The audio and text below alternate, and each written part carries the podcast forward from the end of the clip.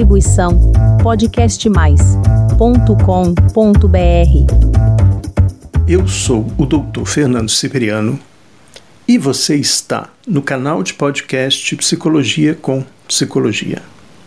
Caro ouvinte, continuamos a nossa prosa sobre inveja.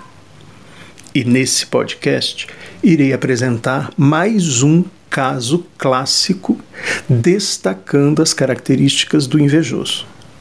Também irei responder algumas perguntas que você enviou pelo e-mail desse canal.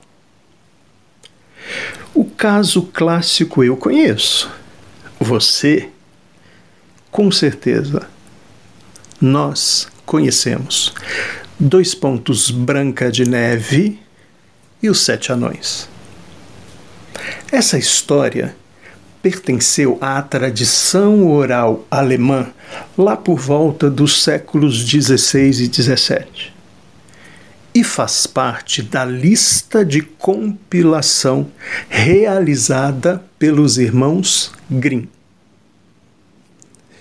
A primeira edição do conto O Conto de Fada está por volta de 1817 1822 no livro abre aspas Contos de Fada para Crianças e Adultos fecha aspas. As histórias dos irmãos Grimm ganharam notoriedade pelo mundo. Em 1937 século XX, portanto. Walt Disney, com o seu estúdio, faz de Branca de Neve e os Sete Anões o primeiro filme de animação na história do cinema. Disney aposta todas as suas fichas e o filme de animação torna-se um grande sucesso. Então, o caso clássico de hoje vem da tradição oral, da literatura e do cinema. Caro ouvinte, preste atenção nessa conversa, abre aspas. Escravo do espelho mágico, deixa o infinito espaço e vem pelas trevas. Eu te convoco, deixa-me ver tua face. O que ordenais, minha rainha? Fala mágico espelho meu. Quem é mais bela do que eu. Famosa é a vossa beleza, majestade, porém, há uma menina entre nós com tanto encanto e suavidade que eu digo, ela é mais bela do que vós. Pior para ela, revela seu nome. Lábios como a rosa, cabelos como ébano, pele branca como a neve. Ah, Branca de Neve. Fecha aspas. A famosa rainha má, a mais bela do seu reino, até que alguém ocupe o seu lugar. Quais as características do invejoso ou a dinâmica da relação invejosa existentes nesse caso? Um, o invejoso não é desprovido de recursos.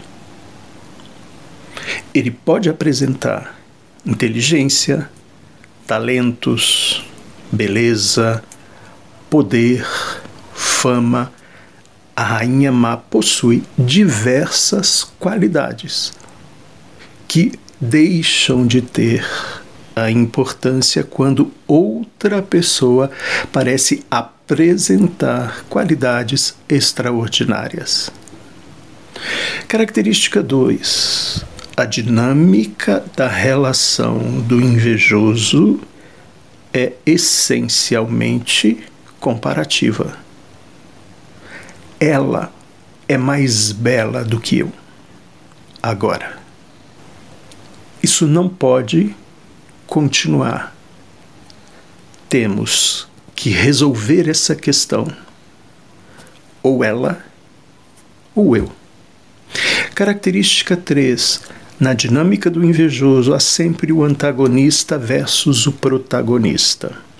O antagonista é o invejoso, que se sente desprovido do melhor que a existência pode apresentar.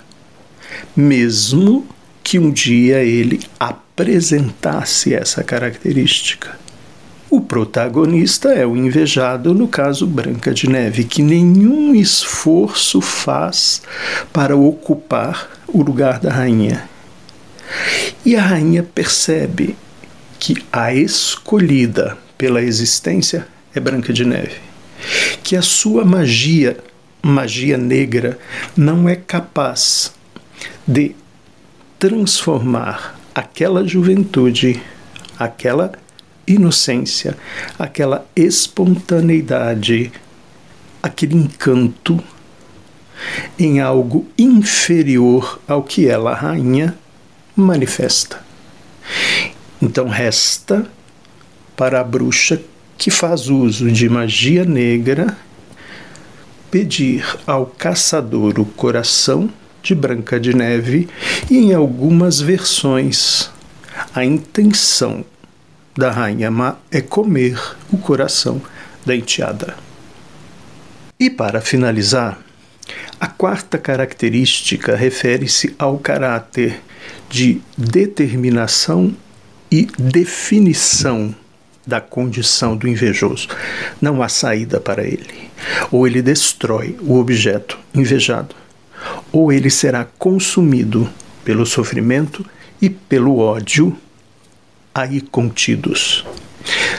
Em algumas versões de Branca de Neve e os Sete Anões, a Rainha Má enlouquece porque não consegue destruir o objeto invejado. Caro ouvinte, três podcasts sobre o afeto inveja. Há muito que pensar, há muito que refletir.